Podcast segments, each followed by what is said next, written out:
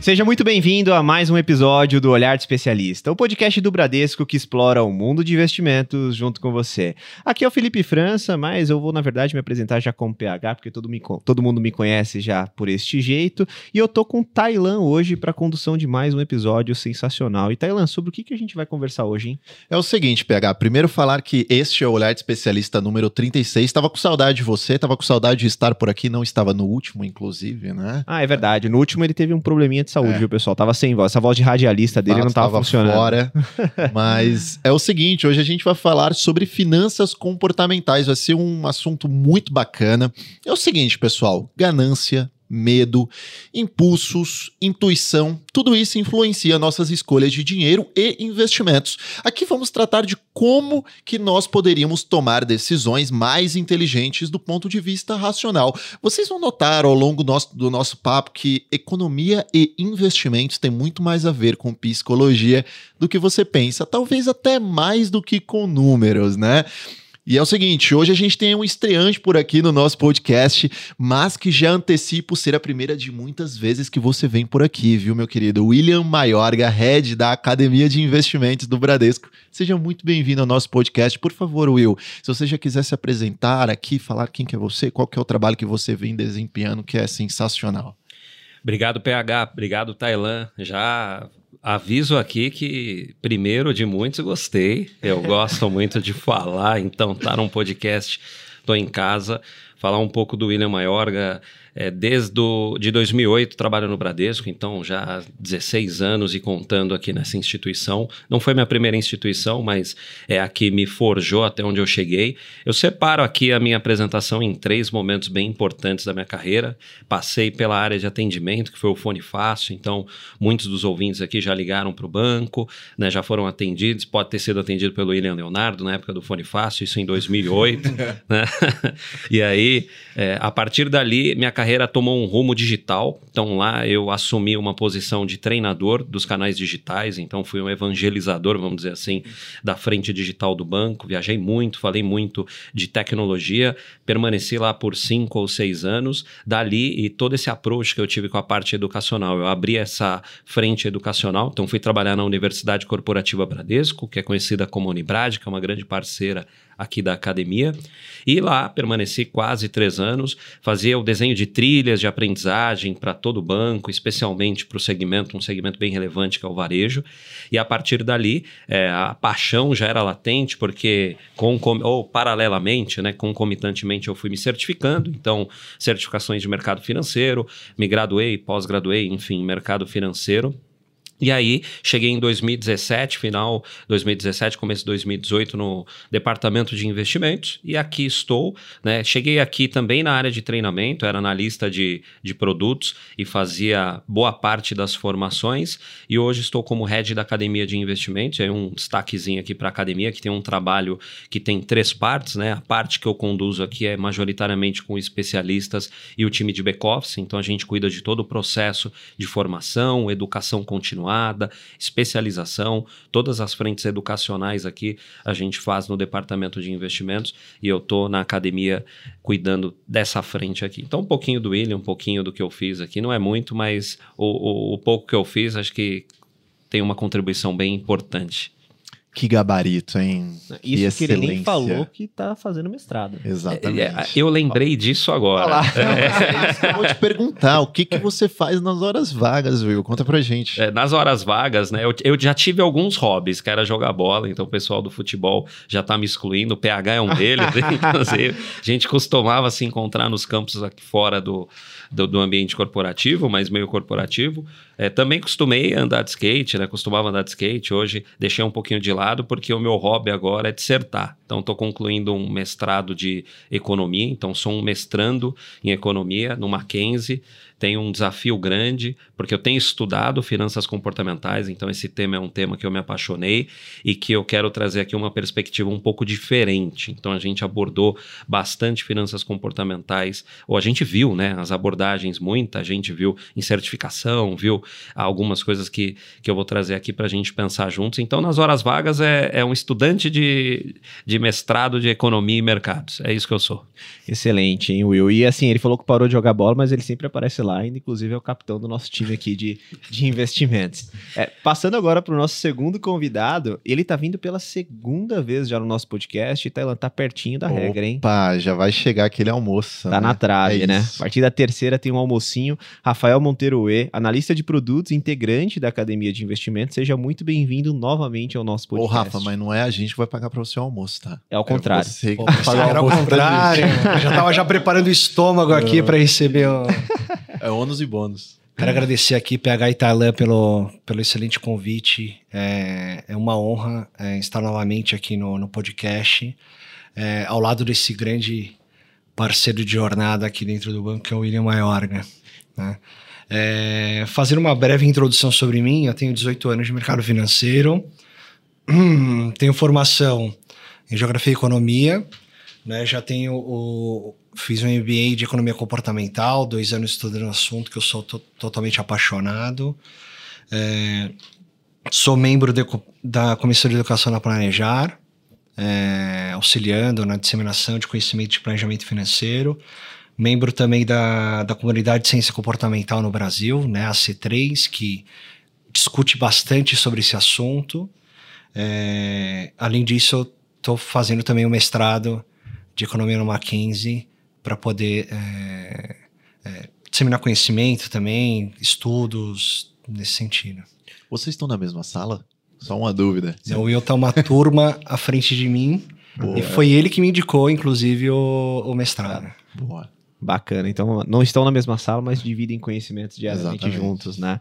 E nas horas vagas, Rafa? Da última vez você falou pra gente que você gostava ali de, de ficar mais no sítio e tudo mais. E o que, que você gosta de fazer? Mudou alguma coisa em relação à última participação? Mesma coisa, adoro, quando nas horas vagas, adoro ir pra chácara, né? Ficar na terra, um lugar calmo, tranquilo, tomar caldo de cana, é, assistir filme e série, ficar com minha esposa, com os meus gatos, é, é o que eu curto fazer.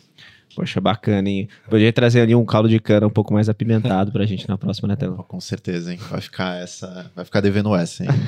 Tá vamos lá. Bora. É o seguinte, eu trouxe aqui uma introdução do assunto, é, trouxe alguns cases práticos já para o nosso ouvinte compreender, é, já para a gente explorar aqui é, de, na prática o que, que seria essa, essa tal de finança comportamental, né? Bem, eu vou trazer aqui um exemplo do mercado de ações. Ações têm muito mais volatilidade do que é, de fato a economia real, não é mesmo, PH? É, e um, um ponto importante, isso acontece porque a ação, o preço tá na tela, né? Quem escuta o nosso podcast aqui de forma consistente já ouviu esse termo de alguns convidados. Então, quando a gente fala de renda variável, você tá enxergando o preço na tela. Também como se você fosse dono de uma empresa e tua empresa está sendo precificada todos os dias. Isso é o mercado de ações. E aí, por conta disso, ele apresenta de forma visual mais volatilidade do que a economia real. Mas se a gente for pensar em períodos específicos, a própria economia real passou por distorções. Então, a pessoa que, por exemplo, tentou vender um apartamento no início da pandemia, ela não iria conseguir vender esse apartamento pelo preço real do bem. Ela, do bem. Ela teria que ter um desconto por conta justamente do momento econômico. Poucas pessoas naquele momento estavam querendo comprar alguma coisa. Na verdade, as pessoas estavam procurando o quê? Procurando liquidez, procurando ter dinheiro na mão. Então, é por conta disso que tem essa distorção, né? Então, o mercado de ações ele realmente é mais volátil do que a economia real por conta dessa precificação na tela, né? Perfeito. E falando em pandemia, em determinado momento entre fevereiro e março de 2020, o mercado caiu aproximadamente 45% em dois meses por conta da Covid. Mas será que as maiores empresas do Brasil, já que a gente está tratando aqui do Ibovespa, perderam metade do valor dos seus produtos, processos e pessoas quase que instantaneamente? Ou será que os preços caíram por conta, por exemplo, de um efeito manada, por conta de um medo da situação ou um medo do inesperado? Logo depois, o mercado ele recuperou bem rapidamente, inclusive, e houve quem dissesse que era uma situação esperada, né, PH, que ele retornasse bem rapidamente, o famoso Engenheiro de obra é, exatamente, o famoso engenheiro de obra pronta. Outro exemplo, GameStop, né, aquela empresa de games lá nos Estados Unidos que faz o aluguel de games. Em janeiro de 2021, um grupo de internet inflou o preço para 80 dólares. Detalhe, um ano antes, a ação desta empresa valia aproximadamente um dólar. Ou seja, eram pessoas muito, muito possivelmente jovens que gostavam, que gostam de games e inflaram por conta de um apego simbólico com aquela empresa, o preço dela em mais de 80 vezes. Aí eu queria perguntar para vocês. Isso tudo são coisas da nossa cabeça, certo? Efeitos de psicologia. Eu queria que vocês explorassem um pouquinho mais a respeito disso. Né? Acho que vamos dar um passo para trás e quando você traz aí um, uma série de dados, né, vocês, né, o PH e Tailã, a gente precisa entender a evolução dessas informações numa linha do tempo. Então, eu vou fazer aqui uma introdução a tudo isso que vocês falaram, falando que a gente passa por três processos que vão ajudar a gente a entender tudo isso que vocês trouxeram. O primeiro processo está ligado às finanças antigas. Esse é pouquíssimo relatado e explorado, mas isso vai ajudar a gente a chegar nas finanças comportamentais. Quando a gente olha em finanças antigas, a gente tinha uma análise majoritária em demonstração financeira e a base era contábil e direito. Então, hoje, você que está estudando o você que é, quer entender mais de mercado, às vezes fala, pô, mas tem muito termo técnico, contábil, termo até que parece do juridiquês. Por quê? Porque a base das finanças antigas veio daí. A partir disso, consolidou-se o que a gente usa até hoje, que são as finanças modernas. E aí a gente acrescenta o ser humano no negócio. Então, a base, o tema central das finanças modernas é baseado no comportamento econômico racional. Então a gente já consegue entender o seguinte: informações e racionalidade é o tema principal das finanças modernas e a base é econômica. E aí a gente iria para as finanças comportamentais. A gente já vai, mas eu gosto de explorar a teoria das finanças modernas por quê? Porque boa parte do que vocês trouxeram na introdução está ligado a tudo aquilo que as finanças modernas não explica, porque as finanças modernas explicam que os agentes são racionais e usam todas as informações para a tomada de decisão e que as soluções desse mercado seriam sempre sempre as ótimas. Então isso não existe, né? Quando você fala de GameStop, por exemplo, isso não aconteceu. As, não foram as melhores decisões tomadas. Então perceba o seguinte: se a gente tirasse do mercado financeiro, porque às vezes eu gosto de tirar do mercado financeiro, porque senão fica uma conversa muito chata. Então pensa no seguinte: você foi no supermercado, você entrou no supermercado, você pegou um molho de tomate. A compra do molho de tomate foi baseada em todas as informações disponíveis? Sim ou não? Talvez não. Ou seja, mesmo tendo um leque de informações para compra de um simples item, você não usou todas as informações para decidir se aquele seria o melhor molho ou não. Então, as teorias que estão ligadas às finanças tradicionais ou às finanças modernas conseguem explicar apenas as decisões que foram tomadas de forma racional, que não é o que acontece na parte de psicologia ou na parte né, que a gente traz aqui, que a gente vai fundamentar, que são as novas finanças, né, que são as finanças comportamentais. E aí o, o, Rafa vai explorar um pouquinho mais, só que eu já quero introduzir aqui que o Herbert Simon ele trouxe um conceito desconstruído de racionalidade limitada. Então a gente ouve muito as pessoas falar que a gente fica irracional. Nós não ficamos irracionais. Quem foi lá no GameStop que vocês falaram, quem está olhando a tela lá do, de ações, ele não está irracional, ele está com limite de racionalidade. E aí as finanças comportamentais, como vocês bem disseram, começam a incorporar principalmente sites de psicologia, mostrando que alguns fatores são fundamentais no processo decisório: emoção, preconceito e o limite de pensamento. E esses insights que a gente traz das finanças comportamentais trouxeram para nós uma série de vieses que nós vamos explorar aqui um pouco hoje e que geralmente esses vieses são super perigosos em finanças. Eu já vou introduzir algo que eu vou falar lá na frente. Só que os viés não são de todos ruins. Tá? Tem muita gente que fala, ah, viés é sempre ruim. Depende do contexto. Tem uma grande é, professora, né, uma pessoa que eu tive o prazer de conhecer, que é a Vera Rita, ela costuma falar que se o mercado, se Deus tivesse um lado pernicioso, um lado sádico, ele usou todo esse lado no mercado financeiro. então, os vieses são realmente perigosos no mercado financeiro. Mas tem uma, uma série de literatura, tem prêmio Nobel, né, Rafa, que, que a gente pode explorar aqui e falar um pouquinho disso. Vários, Will. É, e você falou bem o, o nome do Herbert Simon, porque ele foi o primeiro ganhador de prêmio Nobel de Economia ligado com as finanças comportamentais, né? justamente com essa teoria da racionalidade limitada. E quando a gente vê é, outros ganhadores do, do prêmio Nobel, por que a gente está trazendo os prêmios Nobel? Né? A gente está trazendo os prêmios Nobel justamente para fundamentar que isso não é, é estrito exclusivamente das finanças tradicionais. Né? É quando a gente vê que ganhadores do prêmio Nobel, é, baseando-se na teoria das finanças comportamentais, muitos deles psicólogos, né, é, ganharam o Prêmio Nobel de Economia estudando justamente o comportamento humano. Né? O primeiro foi o Herbert Simon, né, que ganhou lá com essa teoria que o Will estava comentando agora, da racionalidade limitada, lá em 78. Foi uma revolução no mercado, porque como é que um psicólogo que está ganhando o Prêmio Nobel de Economia, né, ele começou a falar calma, o ser humano ele não tem todas as informações quando ele vai tomar a decisão, inclusive quando vai comprar o tomate, por exemplo, no mercado, ele, a gente consegue ver esse ponto também. Né? Explorando um pouco mais essa parte é, introdutória né, dos prêmios Nobel, é importante falar o outro, um, ouso dizer que é um dos mais famosos, né, que é o Daniel Kahneman, uhum. que ganhou em 2002 o, o prêmio Nobel com a teoria da perspectiva. Né? Inclusive tem o livro dele Rápido e Devagar, que descreve muito bem essa teoria e muito bem a parte dos viés heurísticos que a gente vai introduzir um pouco mais para frente. Né? É... Outro grande ganhador do Prêmio Nobel é o Robert Schiller, em 2013. É... ele explorou bastante a parte da crise de 2008. Na verdade, ele já tinha é, meio que antecipado né, que iria ocorrer essa crise, é, escrevendo alguns artigos nesse sentido, em que é, mostrando sobre o crescimento da bolha econômica imobiliária nos Estados Unidos é, e tudo mais nesse sentido.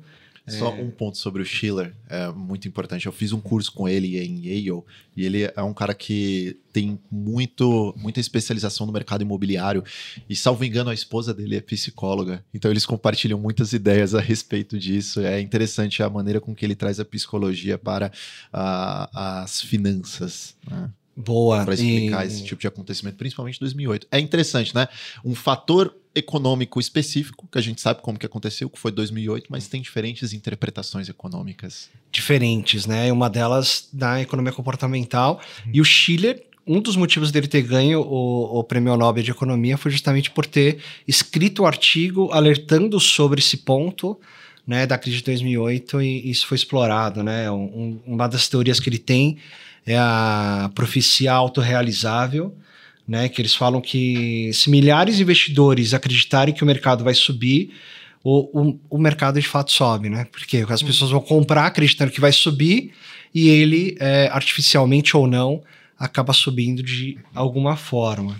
E o último, né, aí ficando ainda no hall dos ganhadores do Prêmio Nobel, ainda no hall de finanças comportamentais, é o Richard Taylor, ganhou em 2017 com a famosa teoria do nudge, né, que é o, se a gente for traduzir literalmente, é um empurrãozinho, né, que é importante, ele sempre cita três características, né, do nudge, que é alterar o comportamento, é, sem prejudicar, né, a pessoa, tem que ser um comportamento para o bem, e sem mudar de forma significativa os interesses econômicos, ou seja, ou algo que seja gratuito ou mínimo é, dispêndio financeiro aqui para poder ajudar a pessoa a, a trocar. E, e, a teoria que ele tem, que deu realmente o prêmio Nobel, é aquela Save Me Tomorrow, né, o Poupe Mais Amanhã, em que ele fez um experimento que ajudou numa mudança de estrutura de formulário, né? Uhum. Ele ajudou as pessoas a, a, a pouparem mais para sua aposentadoria. Ou seja, as finanças comportamentais elas podem ajudar é, nos investimentos, que é um ponto que a gente vai trabalhar, estressar bastante aqui. E, e a gente trouxe esse review aqui justamente para fundamentar, né? Não é, é uma teoria que do, quatro grandes ganhadores do Prêmio Nobel de Economia ganharam estudando, explorando esse campo. Não, e é interessante trazer essa questão de, de ganhadores do Prêmio Nobel, né, para trazer o, o quão isso foi discutido principalmente nos últimos anos, então a gente conseguiu citar em pouca escala de tempo aqui diversos ganhadores, e o quanto que isso tem embasamento de estudo principalmente matemático, porque tem um paradigma importante, né? As pessoas acham que finanças comportamentais não tem conta, mas vai olhar um artigo do Kahneman para você ver, né? Tem muita conta por trás. Então, efetivamente, é algo que é testado e consegue ser comprovado de fato. Então, é, essas são coisas que a gente tem que deixar no radar, porque isso efetivamente interfere no dia a dia. Então, você colocou até, né, se, né Rafa, se todo mundo acreditar que o mercado acionário vai subir, ele de fato sobe, é o exemplo que você trouxe, tá, lá no início da GameStop. Né? Então, teve uma, no caso aqui, foi uma organização, mas foi todo mundo comprando e isso Sim. puxou o papel para cima. Então, realmente, isso está presente e pode acontecer. E aí, já até falando dessa questão da racionalidade limitada, eu não vou usar mais o termo irracional, trazendo a parte da irracionalidade, da, irracional, da racionalidade limitada, como que isso está presente na tomada de decisão? É como se fosse uma barreira que faz com que o investidor não consiga enxergar o que está por trás de fato? Bom, vamos lá, né? Primeiro, eu acho que esse teu comentário anterior, PH, é bem importante. Por quê? Porque quando a gente fala de finanças comportamentais, o pessoal associa só a psicologia. Uhum. Então, esse ponto teu foi fundamental. Porque o que foi incorporado na base das finanças comportamentais, além da psicologia, foi econometria e estatística. Uhum. Então, só queria reforçar esse teu ponto, porque foi bem relevante. E as contas, inclusive, apresentadas pelo Kahneman são bem difíceis, o que me coloca aqui um ponto de questionamento se realmente ele era psicólogo. Mas tudo bem. Vamos lá. Racionalidade realidade limitada. Primeiro é, é, a gente vai falar um pouco de psicologia aqui, e acho que isso é bem importante, né? Quando o Tailan falou do Schiller e falou da esposa do Schiller, eu tenho certeza que a esposa dele dá muito insight para ele, porque a psicologia dá muito insight para nós. Então, quando a gente pensa em processo decisório, vamos, eu vou fazer um aquecimento aqui, vou colocar todo mundo numa saia justa agora. É. Que é, a gente precisa pensar que existem, né? Isso Freud desenhou, o Slovic desenhou e o Kahneman deixou para a gente uma forma super didática, que é o sistema 1 e 2, que está no livro que vocês comentaram agora, que é o rápido e devagar. Então, o sistema 1 é o sistema automático, e o sistema 2 é o sistema de processamento lento. A pergunta que vocês vão ouvir agora é uma pergunta que gera gatilho mental de sistema 1, que é: eu tenho um gato e meio que come um rato e meio em um minuto e meio. Quanto tempo um gato demora para comer um rato? Fala aí. Vamos lá. Ah, eu, eu, vou, eu vou aqui no um minuto e meio. Um minuto e meio. Só que tem gente que pensou um minuto. Tem gente que pensou 45 segundos. Por quê? Porque as pessoas pensaram no sistema 1 usando um gatilho de pensamento rápido. Ou seja, um minuto e meio, um minuto e meio, um minuto e meio. Um gato, um rato, um minuto. Então muita gente foi para o sistema de resposta automática. Isso é sistema 1. Você tem um gatilho mental. Tem gente que deve estar tá ouvindo e falando, ué, mas não é um minuto? não, é um minuto e meio. A resposta do Tailã e do PH tá certa. É o mesmo que eu falar assim: você tem uma caneta que custa 50 reais e uma caneta que custa 100 reais Qual caneta é melhor? Muita gente responde que a caneta de 100 reais é melhor. Por quê? Porque a percepção do caro é bom funciona no sistema 1. Então, nós fizemos um warm-up aqui, um aquecimento. Legal. Quando a gente pensa em racionalidade limitada, a gente está pensando em processo decisório. Processo decisório é como o cérebro trabalha. Se você não entende como a principal máquina do teu corpo trabalha, você não vai funcionar bem. Teu cérebro trabalha com algumas premissas. A primeira é economizar energia, por isso que tem sistema 1 e 2. A segunda é te livrar de encrenca. Teu cérebro não quer que você entre em crenca. E o segundo, evitar dor e medo. Então o cérebro ele faz isso de forma automática. Qual que é o, o, grande desafio que a gente tem, pessoal? Hoje, um ser humano toma em média 35 mil decisões por dia. Boa parte dessas decisões não foram pensadas. Imaginem comigo, vocês chegaram aqui hoje para gravar o podcast. Decidir sair da cama é uma decisão. Ah, eu vou decidir a hora que eu vou acordar. Eu vou apertar o soneca. Tem os reis do soneca aqui. Que eu sei. então, o pessoal aperta o soneca mais um, aperta de novo, aperta de novo. Isso são decisões. Levantou, vai tomar banho ou não vai? Decisão. Vai de ônibus, de carro, de bicicleta, vai andando. Decisão. Eu não vou elencar todas, porque 35 mil vai ficar enfadonho. Dessas 35 mil decisões que você toma, 16 mil palavras em média a gente fala por dia. Boa parte você não pensou. Então perceba, você está tomando decisão no processo automático. Uma criança de 7 anos, né, o Augusto Cury fez um levantamento, tem mais informação do que o imperador romano. Então a gente tem muita informação. Aí entra no processo decisório que vocês trouxeram aqui. Primeiro, a gente tem limitação cognitiva. Então, o que, que significa? O nosso cérebro tem uma capacidade máxima. Então, quando a gente olha para finanças comportamentais, deve ter um momento que é melhor você decidir. Tem um monte de literatura que fala, por exemplo, dos juízes que tomavam decisões piores antes do almoço, porque estava com fome. Uhum. E tomavam decisões piores no final do dia, porque já tinha pensado muito. Por que, que o Steve Jobs usava sempre a mesma roupa? Para não precisar tomar decisão. Decidir roupa cansa cérebro. Então, tem muita gente que fica nesse impasse, gera limitação cognitiva. Emoção. Quantas decisões vocês já tomaram porque vocês se emocionaram? tenho certeza que tem um ouvi, ouvinte que foi para Disney, hum. chegou na Disney, comprou uma orelha do Mickey. Hum. Cara, isso é uma decisão que você tomou na pura emoção. Você não vai usar essa orelha em lugar nenhum, só que você comprou porque você estava emocionado. A partir disso, gerou-se, né, o, a gente conseguiu observar vieses cognitivos, que é uma tendência natural a gente cair em armadilha, porque a gente tem padrão de sistemas de pensamento. Eu não vou explorar agora, porque o Rafa vai falar bastante de vieses. A gente tem falta de informação completa, isso atrapalha o nosso processo decisório. Aí eu vou entrar um pouquinho em alguns nomes aqui que vale a pena vocês que estão ouvindo pesquisar. Primeiro é, a gente tem uma tendência a achar que o simples acesso à informação nos dá a sensação de acerto. Quem explorou muito isso? Kahneman. O Kahneman trouxe um conceito que chama visiate. Então, para você que está ouvindo, chama What you see is all that is. Ou seja, o que você vê é tudo que existe. Então, a gente toma uma decisão com base no que o PH falou. Ó, a gente está vendo a tela e decide não é? Então é o Visiate do Kahneman.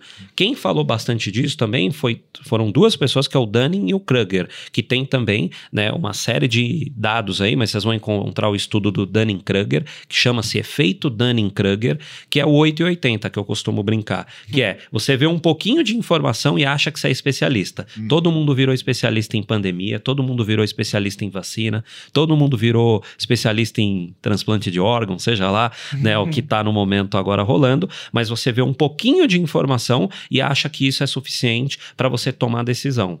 E aí isso entra em viés de recência, que também acho que o Rafa vai falar bastante, mas falta de informação completa forja processo decisório. Perceba, eu não estou falando em nenhum momento de mercado financeiro, estou falando que para você tomar decisão, você tem uma série de fatores que te atrapalham. Pressão do tempo. Vocês trabalham aqui num ambiente super competitivo. Quantas vezes vocês tiveram que escolher aí um produto para uma carteira por conta de pressão do tempo? Uhum. Será que o tempo afetou a decisão? Seguramente afetou.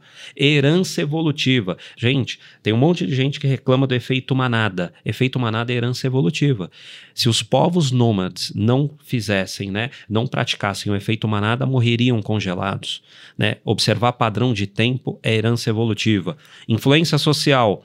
O maior pesquisador e psicólogo de influência social, que tem um estudo que é o Profile Social, que é o Stanley Milgram, ele fala exatamente isso. Fala o quanto a gente é influenciado pelo meio ambiente. Vou falar disso em breve, mas a influência das pessoas também afeta o nosso processo decisório. Não vou falar a marca aqui, mas vocês já vão saber. Todo mundo usa. É o slogan de um chinelo.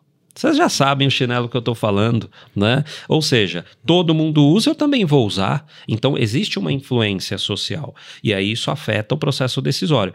E dois últimos pontos, e esses talvez tenham uma relevância maior, e por isso que eu deixei por último, é a falta de educação financeira. Uhum. E aí é o que a gente vai discutir bastante aqui.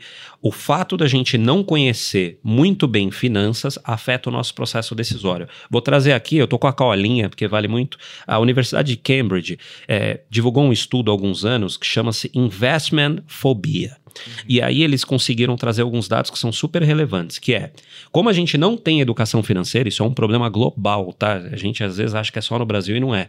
50% das pessoas que foram examinadas tem palpitação no coração quando pensa em dinheiro. Quantos de vocês que estão ouvindo já passaram por isso? 11% das pessoas investigadas se sentem mal ao analisar o extrato. Você olha o extrato, você fica mal. Você fala, caramba, por que, que eu gastei dinheiro aqui? Nossa, olha essa fatura do cartão de crédito. 15% das pessoas analisadas evitam abrir envelope bancário porque quer evitar transtorno. Ou seja, acredita que não vai abrir o envelope não vai ter problema. 23% das mulheres que foram investigadas nesse estudo apresentaram algum tipo de fobia financeira e 18% dos homens também sofrem dessa fobia. Então estou trazendo para você que educação financeira te ajuda a decidir melhor. Qual que é uma questão importante no nosso mercado? Tudo isso que eu comentei com vocês, pessoal, está ligado ao enquadramento ou moldura. Depende da linha que você está olhando, de economia ou finanças comportamental. O que, que é isso? Framing. Então é um nome bonito para falar framing. O framing é a forma como as coisas são apresentadas e interferem em seu processo decisório. Então vou encerrar dando um exemplo aqui. Você tem um leite que é 80% gordura e um leite que é 20% menos gordura. A maioria das pessoas que estão ouvindo escolheriam qual leite?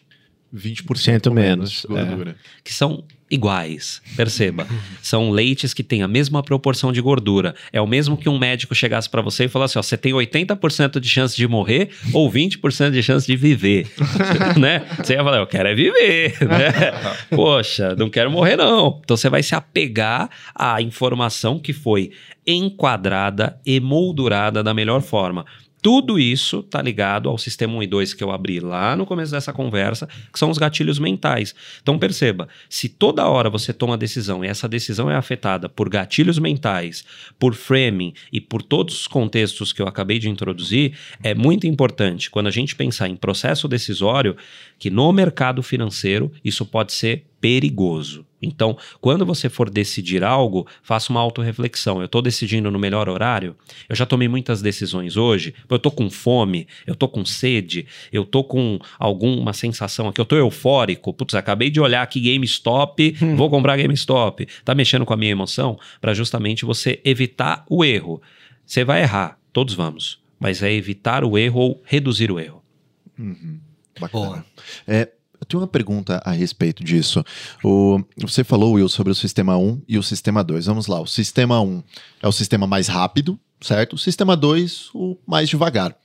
Tem coisas que a gente não faria se nós utilizássemos o sistema 2, se nós parássemos para pensar um pouco mais. Por exemplo, algumas compras que nós fazemos por impulso, como a orelha do Mickey. Né? É, a gente então deveria utilizar mais o sistema 2 do que o sistema 1 um, ao longo do nosso dia a dia? A gente deveria parar para pensar mais nas decisões? Ou seria. Ou tem algumas decisões que de fato a gente tem que tomar de maneira mais rápida? Como que vocês colocariam isso? Então, é, o sistema 1 um e o sistema 2, só ele, é, conceituando um pouco eles, e depois a gente já entra nessa sua resposta. É, o sistema 1 um é aquele rápido, automático, impulsivo, frequente né? Tra traduzindo um pouco, é quando você já está automatizando algumas coisas que você faz no seu dia a dia, por exemplo, quando você já dirige de forma automática. Hum. É, às vezes você sai do trabalho e fala, putz, como é que eu cheguei em casa, né?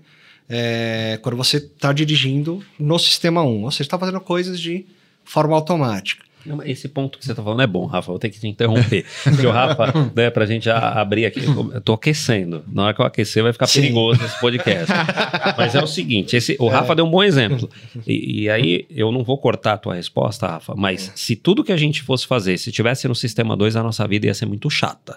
Então, tá o exemplo que ele deu do dirigir é interessante por quê? Porque parece que a gente automatizou o processo de dirigir. Né? Então, vamos pensar junto. A gente aprendeu a dirigir, teu carro não é automático, então você tá lá trocando marcha, você já não pensa mais para trocar marcha, você não pensa mais para dar seta, tudo bem. Mas você chegou no shopping, baliza apertada. O que que você faz, Rafa? Você tem que desligar o som, você tem que ligar. Você baixa o som. É isso mesmo. Você baixa o vidro, né? Você vê melhor. Pede pra alguém, alguém descer, fala, é? Olha aí, você ativa sistema 2 na veia ali. Ou seja, você tem um processo automático, mas ali você fez assim: deixa eu baixar o som, porque vai aumentar o meu campo de visão. Agora eu vou, vou fazer uma baliza melhor. Então, o sistema 2 ele aparece em algumas situações, mesmo do automático. Mas vai lá, Rafa. Sim, e o sistema 2, só complementando, né? Ele é aquele mais devagar, mais concentrado, lógico e pouco frequente, aquele que a gente toma as decisões mais racionais, né? Aquele que a gente aprende, aquele que a gente presta mais atenção, aquele que a gente demanda um tempo maior, gasta mais energia do nosso cérebro. Né? É, aí respondendo a questão, né? Putz, será que a gente é bom ou ruim usar o sistema 1 ou 2? Aí eu vou trazer o, o maior estudioso, talvez, né? A maior literatura do sistema 1 e 2 é que é do Kahneman. E assim, é, eu, eu sempre falo, para todo estudo existe um outro estudo trazendo contraponto. Então o Kahneman, ele fala que é muito difícil ou quase impossível você tirar viés da pessoa. E aí ele fala que sistema 1 e 2, o melhor modelo seria, que às vezes a gente tem uma tendência a imaginar que é o contrário, mas seria você fortalecer o sistema 2 para que ele se transformasse em sistema 1. Hum. Por quê? Porque aí você economiza energia. Porque de verdade, gente, economizar energia é muito bom. Você pensar no automático, se você está pensando certo no automático, é muito bom. Eu costumo trazer o Robert Diltz, ele tem uma escala do ciclo da aprendizagem. O ciclo da aprendizagem passa por quatro partes. A primeira é inconsciente e incompetente, ou seja, você nem sabe que não sabe aquilo. A segunda é inconsciente, desculpa, consciente incompetente, você sabe que não sabe algo. Por exemplo, você está me ouvindo aí, você fala alemão? Não. Então você sabe que você não fala alemão. Então você pode usar esta Agora, a falta de competência para correr atrás. O outro quadrante que o Robert explora é competente e inconsciente, que aí eu falo que é o Messi, é o dom. Hum. Né? Você não acha que ele pensa muito para fazer as coisas que ele faz. Tá no campo do inconsciente, mas o cara tá ali fazendo como dom. E tem o competente consciente, aí eu vou falar que é o Cristiano Ronaldo. Treina, executa e faz na melhor forma. Então perceba, qual que é a diferença entre o inconsciente competente e o competente co- consciente? É que um tá fazendo as coisas no modo automático, mas porque foi treinado, e o outro está fazendo de forma inconsciente e que não foi treinado. Se a gente pensasse em modelo de negócio, nenhuma empresa que escalou tinha algo no subconsciente. Precisou transformar aquilo num modelo que fosse tangível. Então, qual que é a melhor resposta que eu poderia te trazer? Treinar o sistema 1, Tailã.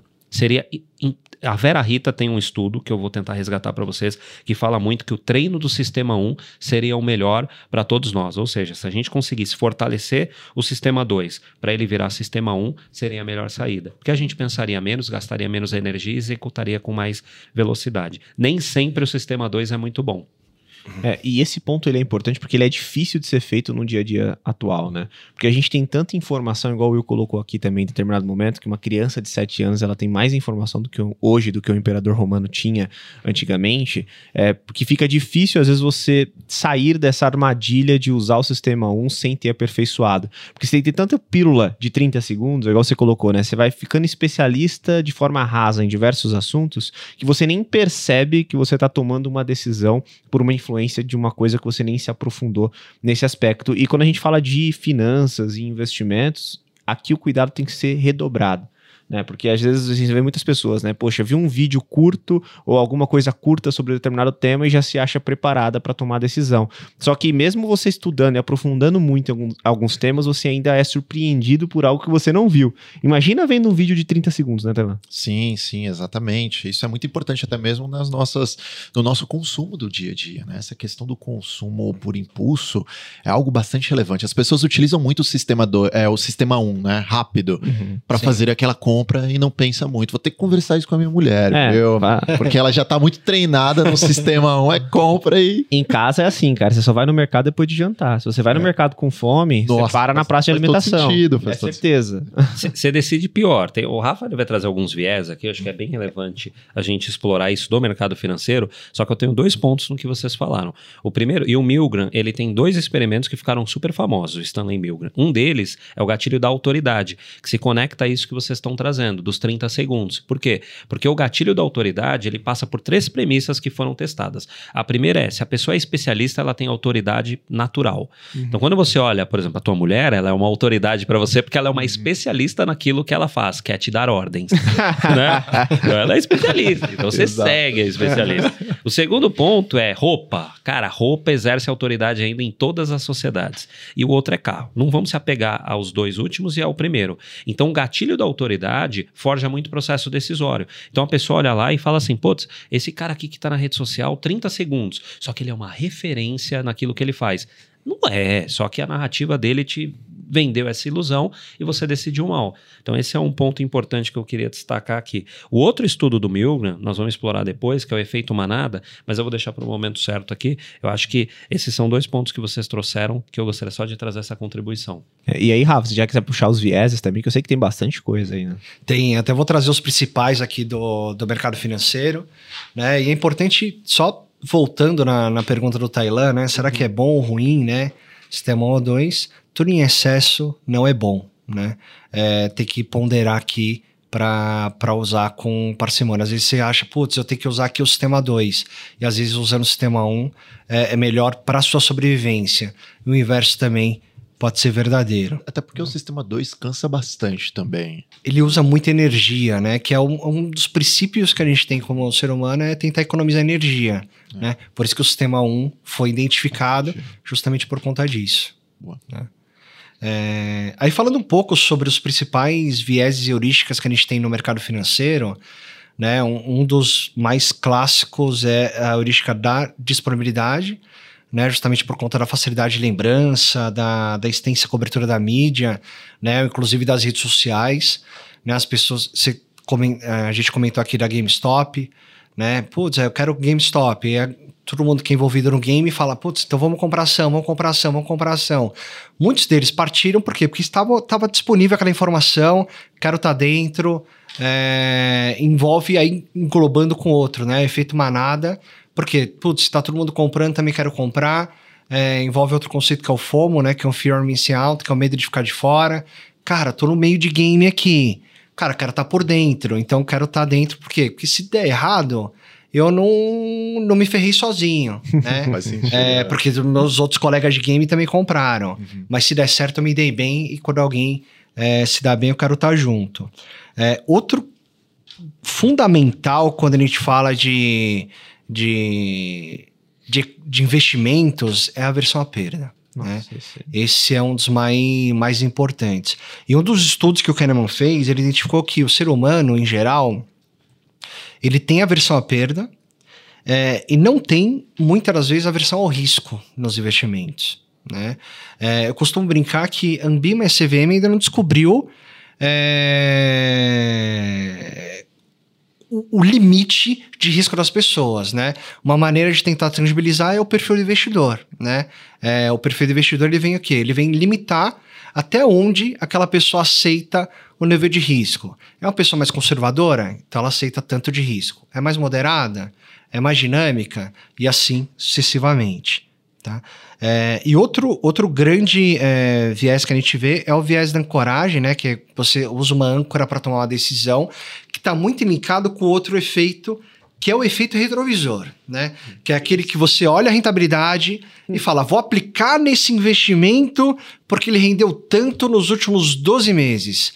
Mas na verdade não é o cenário passado que importa, né? Tanto que a Ambima SVM pede para colocar em todas as lâminas que rentabilidade passada não é garantia de rentabilidade futura.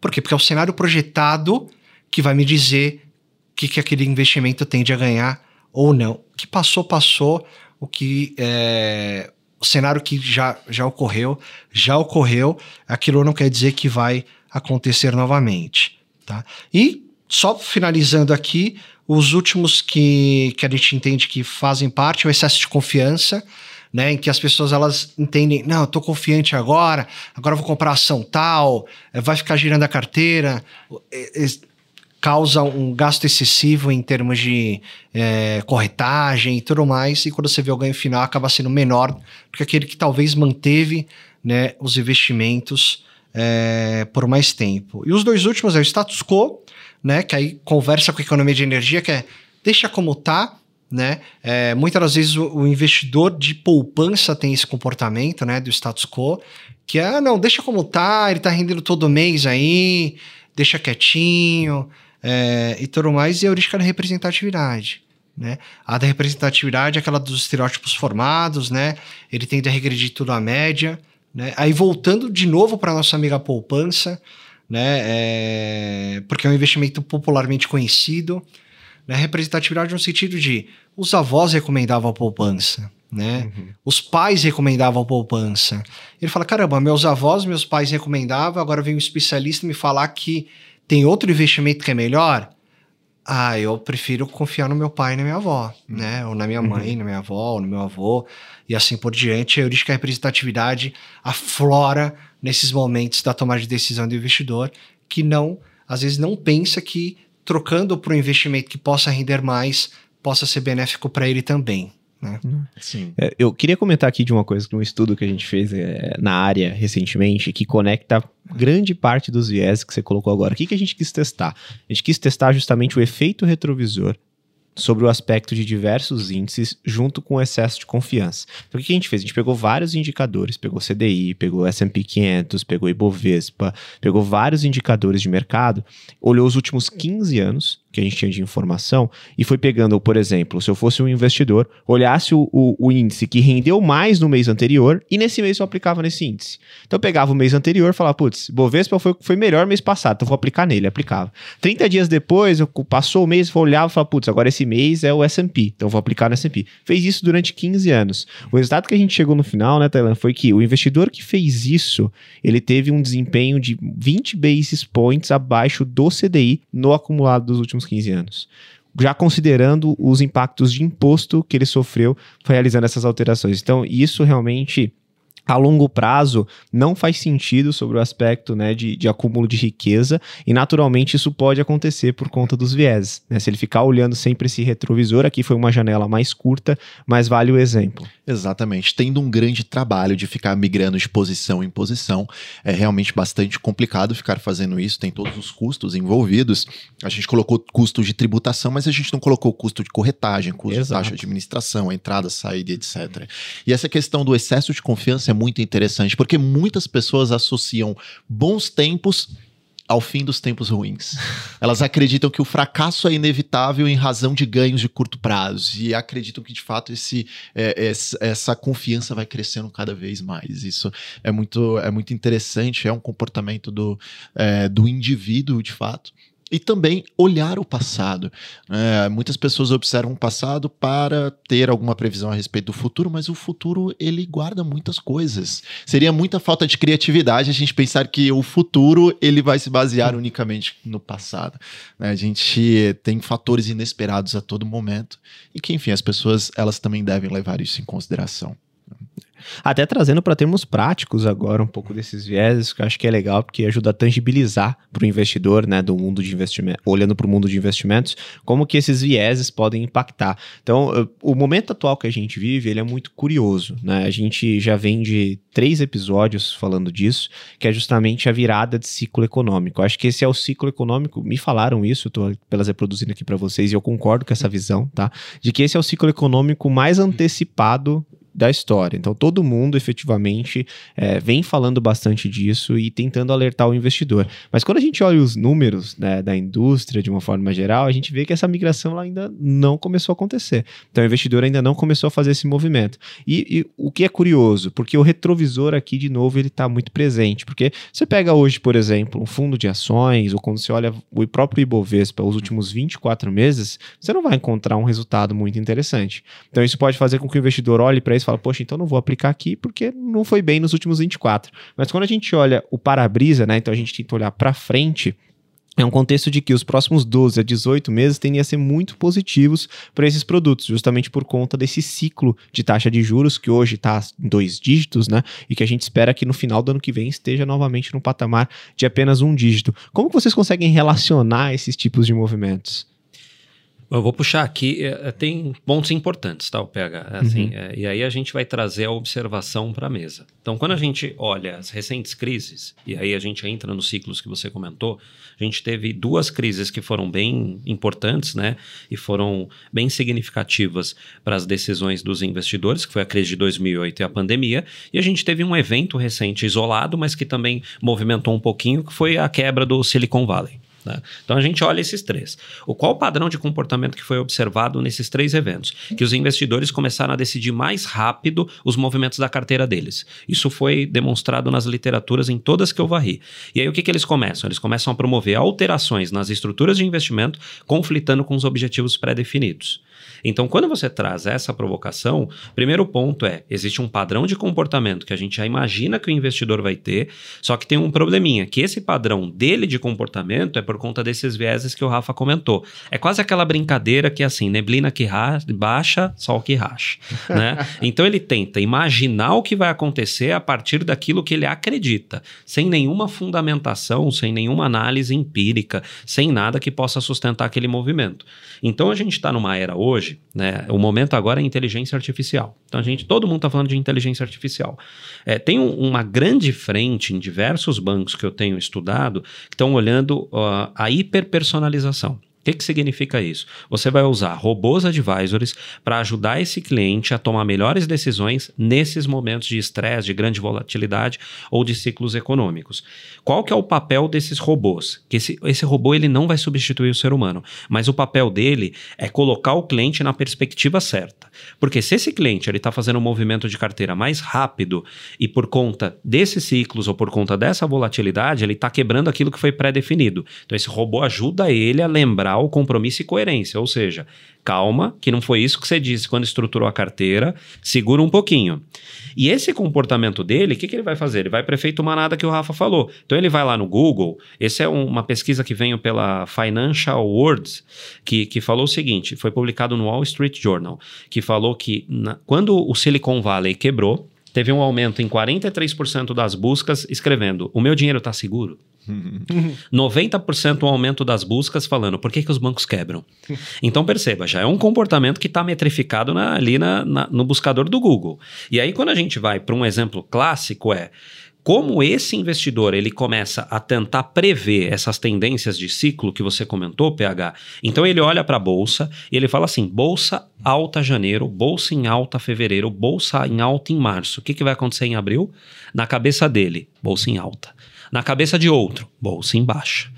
Qual que é a resposta certa? Nenhuma dessas duas. Por quê? Porque ele está tentando estimar tendência da bolsa baseado no que ele acredita. Cara, isso não é um jogo de futebol que você vai uhum. estimar um resultado.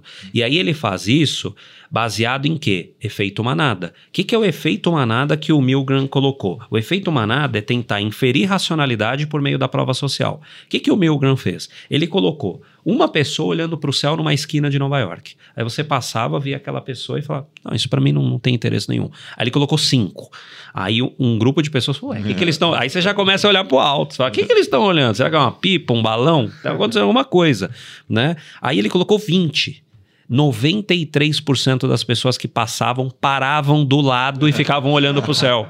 Por que, que eles estão olhando para o céu? Porque eles estão acreditando que você está olhando para o céu por algum motivo. Então, esse experimento foi super valioso para explicar o efeito manada. Quem usou isso?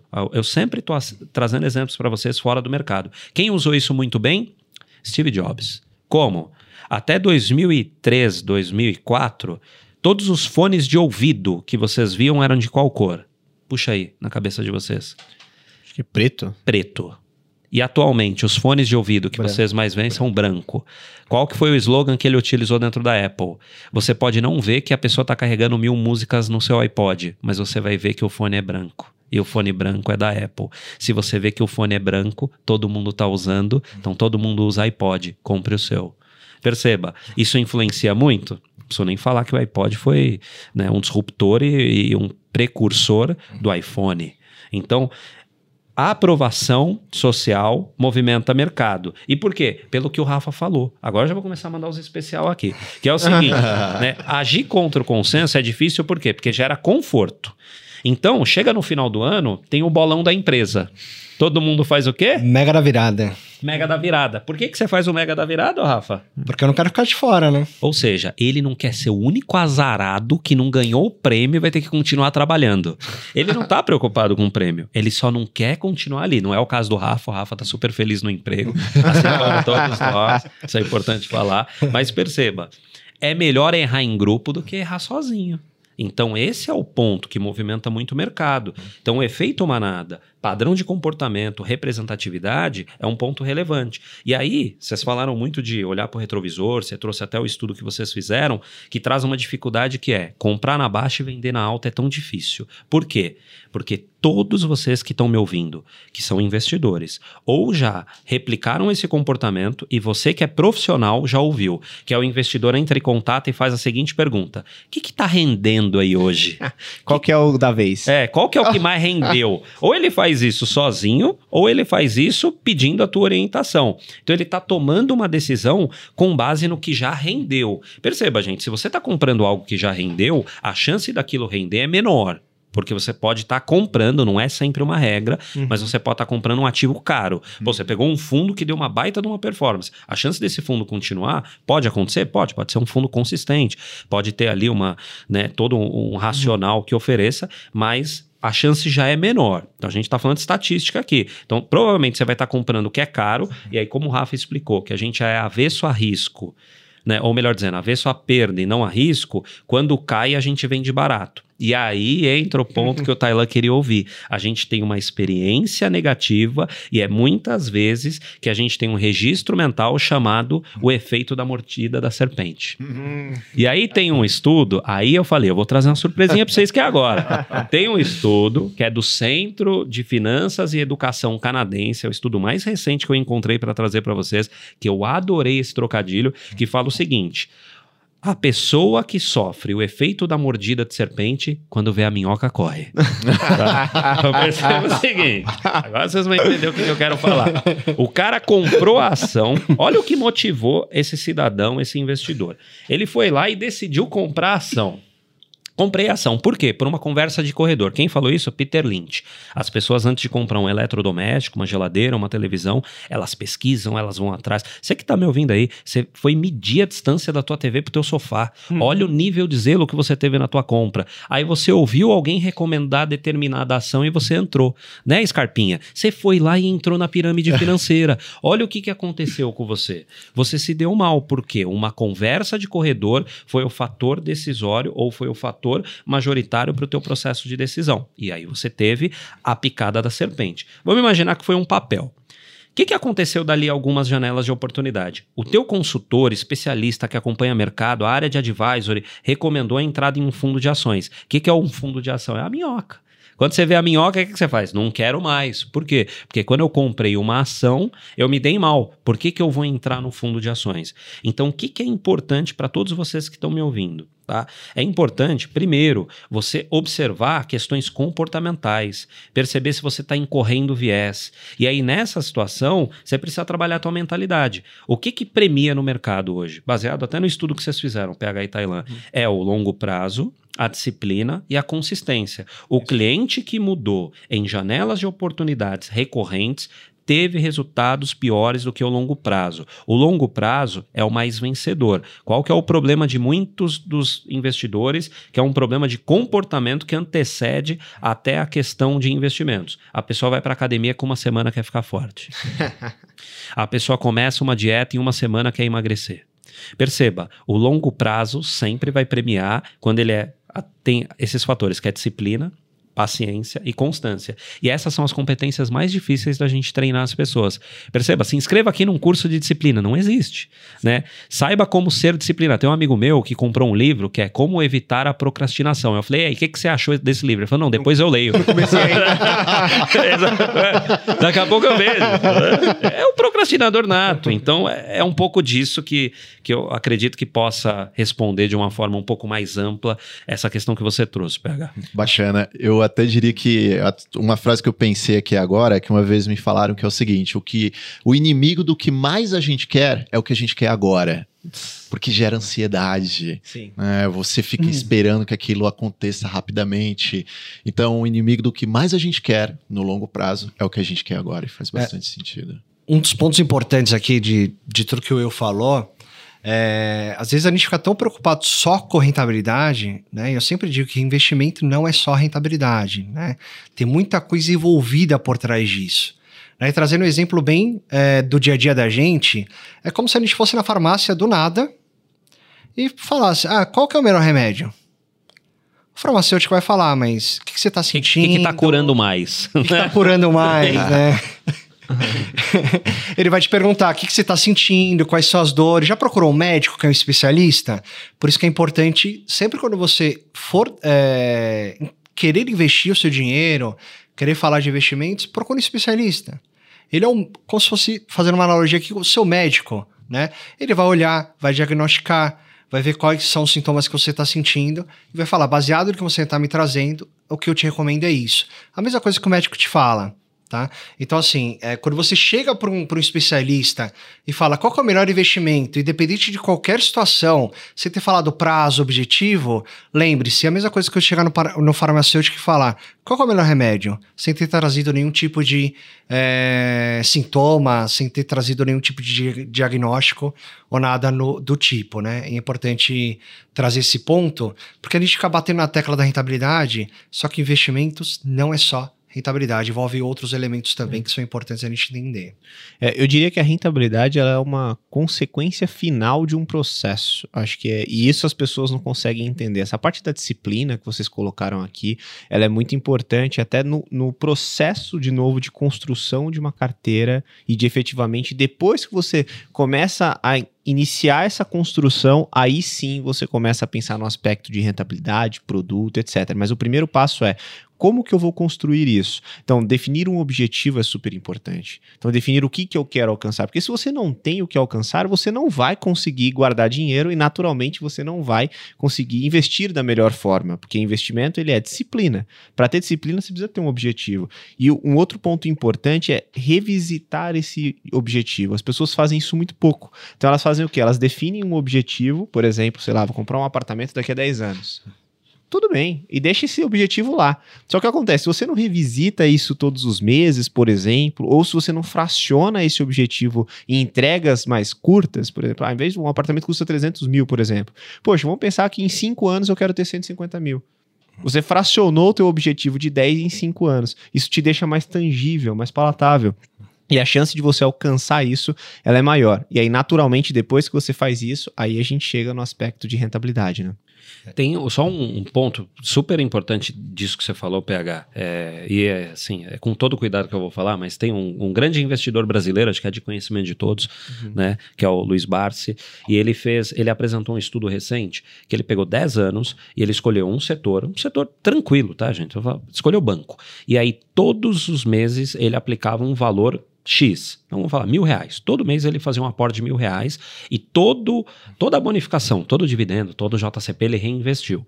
Depois de 10 anos, 40%, sem olhar preço, tá? Sem olhar patrimônio, 40% de todo o ganho que ele investiu veio de dividendos, JCP e bonificações que aquele papel deu para ele. Então ele teria um patrimônio, olhando o preço médio dele, de 120 mil reais e ele ganhou aproximadamente 45 mil reais só com o processo de reinvestir e as bonificações do período. Aí eu te pergunto, foram 10 anos. Então, assim, a disciplina premiou ele. Quem teve essa disciplina de fazer esses aportes? Então, esse ponto que você traz é bem importante, porque você olha as pessoas pegando o atalho, né? Aí é o fake nerd. Então, você vai querer tomar o suco e não tem suco no mercado financeiro, meu amigo. Você vai ter que sentar, você vai ter que disciplina, vai ter que ter constância e isso vai te premiar. O longo prazo é ainda aquilo que mais premia no mercado. Então, pô, Warren Buffett, você vai ler, o cara ficou é, milionário depois de 65 anos. Então, é, é, eu acho que esse é um ponto que eu valorizo muito, eu só queria destacar isso na tua fala. Boa. Eles chegariam aos investidores e falariam: Você acha que é fácil? Quem você pensa que é? Quem você pensa que é? Boa, ótimo, pessoal. Não, perfeito. E aí é o seguinte, queria lançar aqui uma última pergunta para vocês, que é a respeito é, de dicas para os investidores mesmo, né? Olhando é, todos esses conceitos e relacionando o momento atual de mercado, quais dicas que vocês dariam para os investidores? Eu, eu vou ser bem objetivo aqui, tá? Primeiro ponto é o investidor é, é se educar. Acho que a educação financeira é a base e, e tirar alguns preconceitos, porque aqui no Brasil, às vezes, eu vejo algumas pessoas e eu odeio muita gente, todo mundo, então eu sempre corrijo isso. Então eu falo assim, algumas pessoas no Brasil têm uma síndrome de vira-lata, achando que a gente tem a educação financeira menor do que outros países. E na realidade, o grupo educado financeiramente no Brasil é superior a grupos de países desenvolvidos. Então a gente tem uma boa literatura financeira para nos amparar, porém a gente sabe que por conta da imensidão que é esse país, acaba faltando educação financeira. Então, primeiro é conhecer um pouquinho mais de finanças. Boa. Conhecer William, um pouquinho. só um ponto. Vai lá. Hoje eu tô inspirado, cara. É o seguinte. Para esse investidor que está em dúvida, né? Poxa, vou estudar ou não. Se você acha que o treinamento é caro, então testa a ignorância, né? Exato. Exatamente. A ignorância é, é o que eu falo assim, ó, pior do que uma pessoa treinada parada é um ignorante em movimento. Já pensou nisso aí? Né? Porque, cara, o, o ignorante em movimento, ele vai quebrar a parede. O ignorante em movimento, ele vai te dar dois trabalhos. Porque você imagina se tivesse um ignorante na tua equipe. Gente, nós estamos falando de ignorância aqui que o Thailand falou, da pessoa que não treinou, Uhum. da pessoa que não se educou. Então, essa pessoa vai te atrapalhar. Então, pior do que o treinado parado é o ignorante em movimento. Sim. Então, foi ótimo o teu gancho pra gente destacar aquilo que eu acredito muito, porque eu cheguei aqui por conta da educação. E, e separar fatores que às vezes se confundem, que é risco e incerteza. O trabalho de vocês, que é muito precioso, é um trabalho de mensurar risco e reduzir incerteza. O que, que é o risco? Aquilo que eu consigo mapear, que são os cenários prováveis, atribuir probabilidades, desenho das consequências, e aí eu consigo modelar aquilo que é mais importante e que faz mais sentido para aquilo que é projetado. Isso é o risco. O que, que é incerteza? Eu não tenho a menor ideia. Quando a gente tem um cenário de muita incerteza, aí o viés nessa única condição pode ajudar a pessoa. Por quê? Porque ela vai trabalhar o instinto. Se ninguém sabe o que fazer, o instinto pode te ajudar. Quando isso acontece, nos eventos de cauda, ou seja, são muito raros. Então a gente não precisa trabalhar esses eventos raros. A gente precisa trabalhar aquilo que é mais recorrente. Risco. Então a dica número um é tenha calma. Mantenha o seu objetivo, revisite, que foi um ponto que o PH destacou aqui. Perceba, se eu não tenho filhos e agora eu tenho, meus objetivos mudaram. Se eu não era casado e eu casei, meus objetivos mudaram. Se eu era casado e separei, meus objetivos mudaram. Para melhor ou para pior, é independente. Mas perceba, revisite. Evite correr atrás do rendimento, que é o ponto que o Rafa falou. Correr atrás do rendimento é enxugar gelo. E saber que tempo é mais importante que timing. Existem várias literaturas provando que o tempo é mais importante. A gente quer acertar. Eu não posso falar aqui, mas Asa é. da mosca. Obrigado, PH. A gente quer acertar. Mais polido, mais polido. É mais polido, né? Mas a gente quer acertar a asa da mosca. Então, o tempo é mais importante que o timing. Tem uma frase que eu vou largar aqui pra vocês que é: na euforia, todos esquecem que tem fobia. na euforia, todos esquecem que tem vieses. Calma, respira, entenda seu processo decisório, busque identificar os seus vieses. O que o PH falou Aliás, o que o Rafa falou aqui é super relevante, por quê? Porque se eu tenho um profissional, e a maioria das pessoas que estão aqui ou são ou, ou tem profissionais que atendem você, pergunta pro teu profissional, olha, isso aqui é um viés, isso aqui que eu tô fazendo tá certo, pede ajuda do médico, né? Tem uma linha forte nos Estados Unidos de terapeutas financeiros, dada a importância do que tem. Outro ponto, outra dica: equilibrar as necessidades de longo prazo com curto prazo. Nessas pesquisas que foram publicadas no Wall Street Journal, o que, que eles identificaram? Que esses clientes eles esqueceram das prioridades de longo prazo por conta dos eventos de mercado e de estresse. Então, lembra que se você tem um objetivo de longo prazo, você estabeleceu uma boa reserva de segurança, uma reserva de emergência, que você está ali super amparado. Perceba se as emoções não estão fazendo você enxergar mais ou menos algum ponto. E aí, o, a última dica é uma abordagem sistemática. Ajuda o seu cliente ou você que é cliente, se ajude a perceber em períodos de alta volatilidade como você vai reagir, quais seriam os seus planos. Período de baixa volatilidade, como você reagiria. Períodos de euforia, como você reagiria. Como que a gente consegue ver isso ou fazer isso, pessoal? Simulando cenários. Todo mundo aqui, né? Quem é casado já se imaginou casado com a mulher amada. Então você imaginou o primeiro beijo. Gente, tem gente que tá me ouvindo aqui que treinou beijo na, na mão, né? Chupou laranja, chupou gelo para aprender. Por que, que você treinou algo que era do seu interesse e nas finanças você não faz isso? Então imagina o cenário, olha, se acontecer isso, como eu reagiria? Porque a, o que mais acontece no mercado é um movimento da pessoa acreditar que era arrojado até a primeira queda. E aí eu adoro uma frase do Mike Tyson que é: todo mundo tem uma estratégia até tomar o primeiro soco na boca. Falaram isso para ele quando ele ganhou o primeiro cinturão. Falou assim: ah, o teu adversário tem uma estratégia, todo mundo tem até tomar o meu primeiro soco na boca. A estratégia mudou.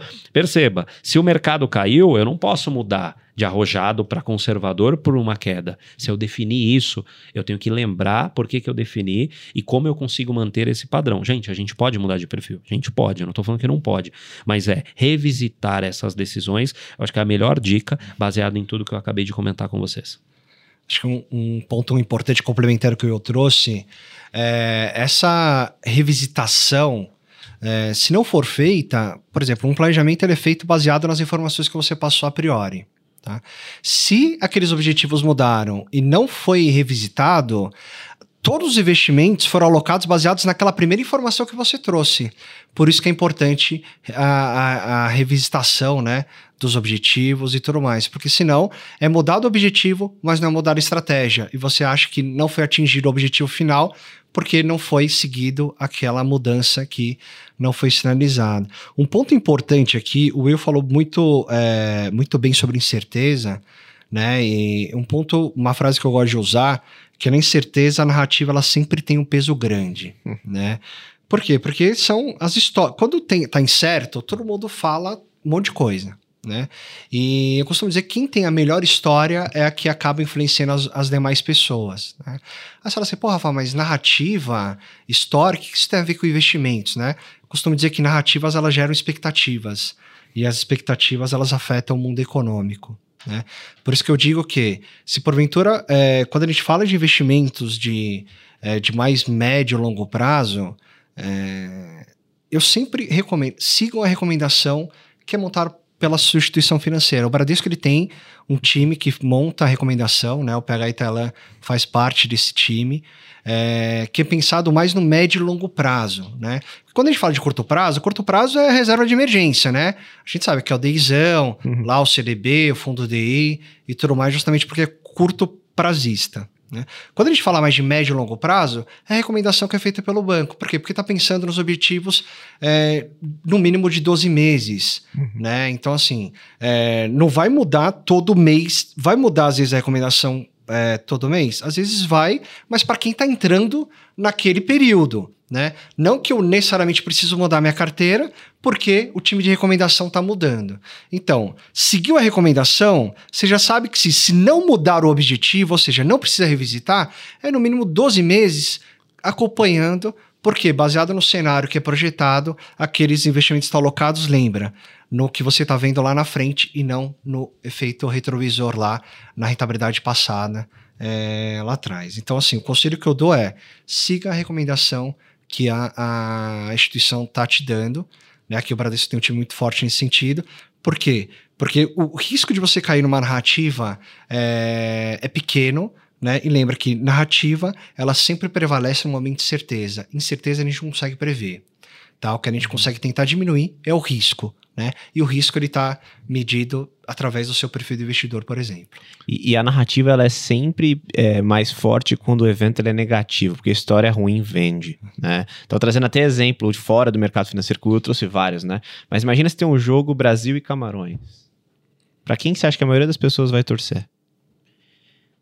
Pro mais fraco, na maioria das vezes, né? Ou o Brasil talvez use um exemplo ruim, mas vamos pensar aqui numa outra seleção forte, Espanha e Camarões, capaz que as pessoas torçam para Camarões.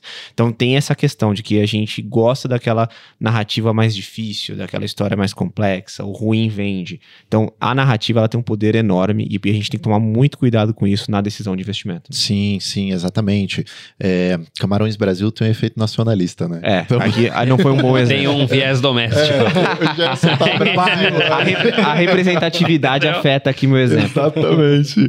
Mas isso que vocês falaram sobre a revisitação é muito importante. O Morgan Housel, ele fala isso, que é o autor do Psicologia Financeira, um livro que várias pessoas conhecem, que, por exemplo, você fazer um planejamento financeiro de 10 anos e seguir esse planejamento financeiro é, sem realizar revisitações nele. Imagina só, você está seguindo um conselho que depois de 10 anos é feito por uma pessoa, é, é feito por você 10 anos atrás.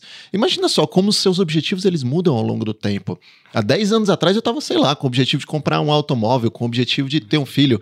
10 anos depois eu passo a ter um objetivo de comprar uma propriedade, de, sei lá, ter um outro filho. Então os objetivos eles vão mudando ao longo do tempo, então essa revisitação é natural. É, né? E tem um teórico que fala muito disso, que é o Bauman, né? O, o Bauman ele tem uma teoria do mundo líquido, né? E que as pessoas elas mudam muitos objetivos de uma hora para outra, né? até porque a gente vive num mundo super é, informacional, né? Com um monte Sim. de informação.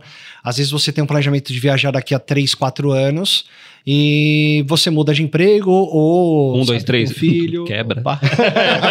Opa. Um, dois, três. Quebra, a empresa quebra. Né? E você acaba não concretizando. Eu troco o objetivo. Ah, não quero fazer uma viagem, mas eu quero fazer uma faculdade, eu quero trocar de, de casa, eu quero trocar de carro. E aquele objetivo que você tinha dois, três anos atrás acaba não se concretizando. Porque, porque o mundo está muito volátil, né? Ele fica mudando toda hora né? E, e, se a gente não avisa o nosso especialista é, sobre essa mudança, a gente pode incorrer de não tá na estratégia certa, naquele objetivo que a gente está almejando. Exatamente. Falar com, gera, com gerente de relacionamento é muito importante, pessoal, com o seu especialista em investimentos. O Bradesco ele proporciona esse tipo de serviço, então busque este aconselhamento, é, essa sugestão de investimentos. Você pode saber até bastante, muito mais do que nós, mas é uma questão também de você obter uma opinião a mais, obter uma sugestão. Mas esse ponto aí você foi cirúrgico, Tailan. Você pode até saber mais do que seu especialista especialista, só que você não tem a emoção, que foi o que aconteceu na pergunta do PH. Uhum. Brasil e Camarões. Para quem que você torce? Na minha cabeça veio Brasil, ué. ué, mas porque eu tenho uma emoção nessa resposta. Quando a pessoa que sabe muito tem a sua carteira de investimento, ela tem a emoção, porque tem gente que trata o ativo como ativo de estimação. Uhum. Ai, essa minha açãozinha é tão bonitinha. E aí o especialista, ele não tem isso. Então ele não vai te dar uma recomendação na emoção. Então por isso que mesmo sabendo mais, o especialista, ele vai ter essa vantagem em relação a você. Perfeito. Cirúrgico. Demais, né? Foi ótimo. Cara, como passou rápido por aqui, Não, hein? Voou o tempo, né? E, e, inclusive o próximo quadro aqui, é deixar pra você anunciar, porque no outro eu anunciei sozinho, Com confesso que fiquei meio certeza. triste. Vamos lá para a nossa conversa de elevador ou o nosso famoso elevator speech. E o botãozinho E apareceu aí, né? botãozinho, né? Exatamente. Entramos aqui no nosso elevador. É o seguinte, pessoal. é, vocês já tomaram uma decisão de investimento que depois vocês perceberam que era um viés? E qual que foi né, esse viés? Já, muito. Né? A gente fica... uma voz É, triste, é, né? é, essa, É, pausa, essa pausa aí, a voz a triste. gente vê que não dá Dá uma pra sair do. O viés ele tá enraizado, né? Sim. É, muitas vezes, né? E às vezes a gente toma a decisão, às vezes por impulso, né? Acaba comprando uma ação, é, por, porque ouviu falar, putz, é tal empresa, você vai lá e compra ação baseado naquele ponto, né? Então já já, já tomei, sou às vezes é, acometido pelo, a- pela versão à perda, né? Às vezes eu falo, ah, deixa eu segurar mais um pouco, porque acho que vai recuperar, Ah. é, e fico naquela, mas um- é algo que eu já tô me policiando, né? É, por conta disso, mas eu já, já. A versão à perda é um, é um, é um viés que me pega bastante nesse mundo. Também, e é, o que o Rafa comentou é um ponto bem relevante, porque, segundo o Kahneman, é impossível você zerar os vieses. tá? Uhum. Então, a pessoa que trouxe uma boa abordagem para nós fala que é impossível não ter. Existem literaturas que contrapõem ele, acho que aqui não vale a discussão, mas vale a reflexão de já tomei decisões, vou dar um exemplo. Eu- costumo falar que PPT você coloca o que você quer. E aí eu vi uma apresentação de um gestor num PPT e achei extraordinária aquela apresentação, porque ninguém vai te apresentar algo ruim. Ele vai falar que 20% menos gordura e não 80% gordura. E eu comprei aquele papel estimulado por ele e hoje a empresa vale alguns centavos na bolsa. Então eu estou incorrendo. Primeiro, o framing, né, a forma como aquela informação foi apresentada, moveu o meu processo decisório e tô na versão a perda que o Rafa comentou, porque você não quer realizar o prejuízo porque a dor é muito grande. Então, é, isso acontece todos os dias. O que eu fiz, é, agora eu estou trabalhando muito e o mestrado é o meu segundo hobby, então eu parei de acompanhar mercado financeiro, porque aquele dado que eu trouxe de Cambridge acaba acontecendo muito com quem acompanha mercado financeiro. Se você fica com uma tela lá do seu home broker aberto, ou Uhum. você tá lá querendo operar, você vai ter palpitação. Você vai ficar emocionado, e isso vai fazer você ter uma decisão ruim. Então, o que eu fiz agora é estabelecer o meu objetivo, revisito, que foi o que o Tailan falou, a importância de revisitar periodicamente com o meu especialista, mas eu parei, é o investidor telecena, eu parei de olhar de hora em hora para as minhas cotas. Acho que isso não vale a pena. Não, eu- eu vou falar do meu aqui também, que eu caí. Fica à vontade, vai lá, Meu PH. é um pouco do que o Will falou, só que eu acrescento ancoragem nisso daí. Porque eu fico fazendo preço médio, entendeu? É o preço Pois médio, é. o preço médio infinito, né? PH é arrojada. Não, você sempre se vai o fazer. Não, investimento tá 10, se a, ação tá 10 Cara. reais e cai pra 5, ele vão Ele comprar mais. Ah, eu comprar mais. Pois é. É, preço médio. Jogar esse negócio pra 7,50. Vai que sobe pra Pois é. 7,50. Mas tem uma vasta literatura, eu vou, eu vou tentar te ajudar, que fala que preço médio só existe na hora que você vai pagar o imposto.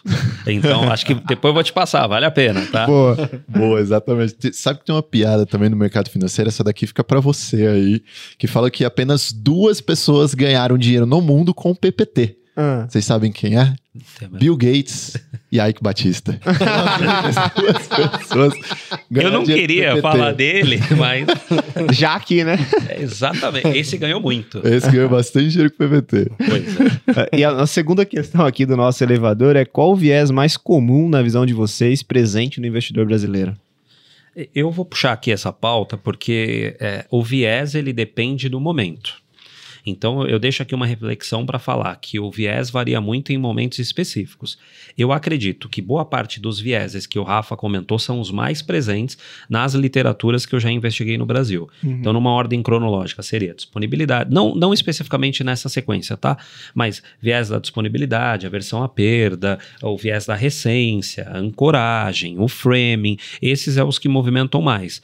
Porém, por que, que eu falei que depende do momento? Porque se a gente está numa, numa, de repente, sei lá, num momento de alta da bolsa de valores, os fundos estão indo super bem, o que, que acontece com o ser humano? Excesso de confiança. Então ele vai entrar no excesso de confiança. Ele não vai ter o aversão à perda, porque o momento do mercado não leva ele para aversão à perda. Então ele vai ser né, pego no viés da, do excesso de confiança. Em contrapartida, se o mercado está de baixa, a nossa tendência é a aversão à perda. Então por isso que o que eu observo é, existem um conjunto de vieses que são os mais famosos, esses estão mais presentes no nosso mercado, esses têm muito artigo, tem muito estudo que relatou o comportamento do brasileiro nesse contexto, mas como o nosso mercado ele oferece diversas oportunidades e desafios, então eu enxergo que isso varia muito de acordo com o ciclo econômico. Eu complementando esse ponto, é, existe o outro lado, né? Que é, aquele, que é aquele investidor que gosta de economizar energia, né? Que é o famoso viés de status quo, né? Hum. Não, deixa como tá que tá bom, é, não quero mexer no meu investimento, vou deixar como é que tá. Não, não quero mudar não, sempre foi assim, eu ganho meu rendimento lá, bonitinho, é, não quero mudar. Então, assim, às vezes o viés do status quo está muito presente nos nossos investidores, né? E a gente precisa se atentar. Será que o investidor ele está realmente no viés do status quo, né? Que ele fala, ah, não quero mudar, é, assim tá bom, ou ele realmente não quer mudar porque ele chegou uma oportunidade no cenário que ele talvez não tenha enxergado, né? Lembrando que não é só o investidor que tem viés, né? Uhum. Você que é especialista no assunto, é, em alguns momentos pode ter viés também. A gente especificou aqui, são quatro pessoas já bastante tempo no mercado financeiro que também teve alguns vieses é, com seus próprios investimentos, né? Isso é um ponto Sim. importante. Boa, ótimo. E pessoal, é o seguinte, é, ah, eu vou falar o meu também, né? É, faltou se falar o seu, é, acho que eu ia falar agora. Exatamente, eu acho que eu tenho uma versão à perda também. É. Tenho. Eu sou. O PH sabe disso. Eu, sou, eu tenho tanta versão à perda que eu fico meio avesso ao mercado de ações, porque eu tenho medo de perder se algo acontecer, entendeu? Então eu tenho uma versão à perda. Mas é, é, é muito bacana isso que você falou, que apesar do conhecimento que a gente acumula, a gente ainda fica suscetível a, estes, a, a essa psicologia. Eu preciso trazer esse contraponto que, que você trouxe, o Rafa puxou o gancho, porque eu estou dissertando isso, tá? Uhum. Então tem um, uma série de literaturas que eu busquei, e aí é, é bem bacana para vocês que estão ouvindo a gente lembrar disso, principalmente se você é um profissional do mercado. Todos nós temos vieses. Ponto. Incluindo você que é profissional.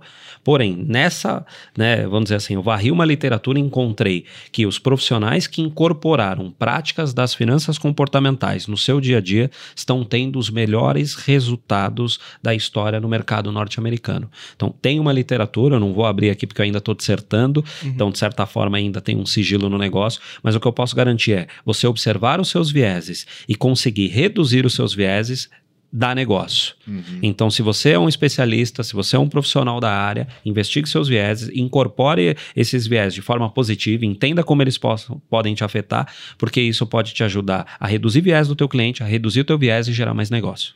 Faz todo sentido. E é, e é, até interessante, porque quando eu faço exposição em renda variável, eu faço através de índice. Não faço stock picking. Por quê? Porque se cai, todo o mercado cai em conjunto. Exato. É, é aquela história da nota 2, né? Eu, se eu sou aluno que tira nota 2, eu fico super triste. Mas eu olho pro meu amigo, se o PH também tirou 2, eu tirou 1, um, eu tô. Se tirar 1, um, okay. você dá risada na minha cara. Falo, Pô, é, não, não, você tô tão bom, um... né? Exatamente. E pessoal, seguinte, para terminar aqui, indicação de um livro do mercado financeiro. Pode ser ligado ao mercado financeiro, ligado à economia, pode ser livro, filme, paper, enfim, site, e um fora desse contexto. Eu vou assim, fazer um merchanzinho aqui. Primeiro, é, eu tive o prazer de conhecer recentemente a professora pessoalmente, né, a Vera Rita de Melo Ferreira, graças à minha orientadora, que é a Roberta Muramatsu, que foi uma grande inspiração, uma pessoa que me ajudou nesse processo de, do mestrado e da dissertação. E a Vera Rita, ela tem uma literatura que acho que tem tudo a ver com o que nós falamos hoje e que vai ajudar, eu brinco aqui, gregos e baianos, né, que é, vai ajudar porque chama-se A Cabeça do Investidor. Então, nesse livro, a professora Vera Rita, ela traz um pouco de como os vieses influenciam o processo decisório. Ela traz uma abordagem super rica da psicologia comportamental ou da psicologia econômica. Ela é né, a presidenta hoje da IAREP, que, que é uma instituição super relevante aí no meio de economia comportamental. Então eu entendo que esse livro vai ajudar fortemente você que é investidor ou você que é profissional a entender como é que funciona o nosso processo decisório. Então é um livro que foi relançado faz três meses. Então é um livro super novo que eu recomendo. E aí um livro livro fora, é isso? Uhum. O livro fora também, vou puxar a sardinha para psicólogo, então tem um livro muito bom que é do Roberto, é, Robert Cialdini, que é um livro As Armas da Persuasão, inclusive esse livro tem 1.0, 2.0, tem várias versões, mas eu garanto que lá você vai entender muito como o processo decisório é afetado por armas da persuasão que a todo momento, a todo instante. Então ele, ele brinca na capa do livro que é como ser mais persuasivo ou não ser afetado por isso. então eu recomendo esse livro porque seguramente vai ajudar vocês a, a entender essas decisões e também a não caírem em armadilhas ou poder decidir um pouco melhor e persuadir um pouco melhor. Ótimo. E a minha indicação né, seria um, é, um livro dentro do meio de finanças comportamentais, que é para entender um pouco a, a, origem, né? Da onde que veio o Richard Taylor, o Kahneman, Tversky, da onde que veio um pouco essa teoria. É o Misbehaving, né, do Richard Taylor. É um livro que eu recomendo a leitura para quem quer entender um pouco da onde que veio é, essa história. É, e um livro que tem a ver com, com economia, né, que é muito forte também, que é do Ray Dalio, é a Ordem Mundial das trans, em Transformação, né, é, porque as nações prosperam e fracassam. Né, ele sempre fala que é, é, a história ela acaba se repetindo, uhum. né? E, e, e, as nações que prosperam tendem a fracassar, né? E a gente consegue entender um pouco sobre o ciclo, os ciclos econômicos é, que ele conta dentro dessa história. E saindo um pouco desse meio, né, de economia, finanças comportamentais, né? Comecei a ver uma série, na verdade já estou já quase finalizando ela, muito a ver. Quem, quem lembra dessa série Lost? Né? Nossa, Tem nossa. muito a ver com Lost. Espero que o final não seja igual. Tomara que... que a série Origem, né? Hum. É uma série que fala muito co...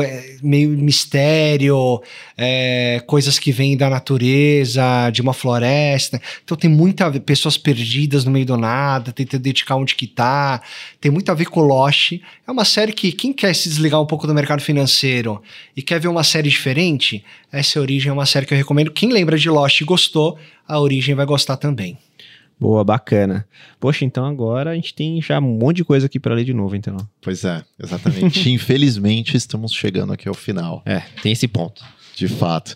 Mas William, Rafael, a gente agradece muito a presença de vocês dois por terem aqui engrandecido o nosso podcast. Tenho certeza que isso aqui vai se tornar um áudio atemporal é, de boas práticas relacionadas à psicologia financeira. Agora as pessoas estarão conscientes é, de eventuais. É, é, armadilhas psicológicas que elas acabam caindo ao longo do tempo.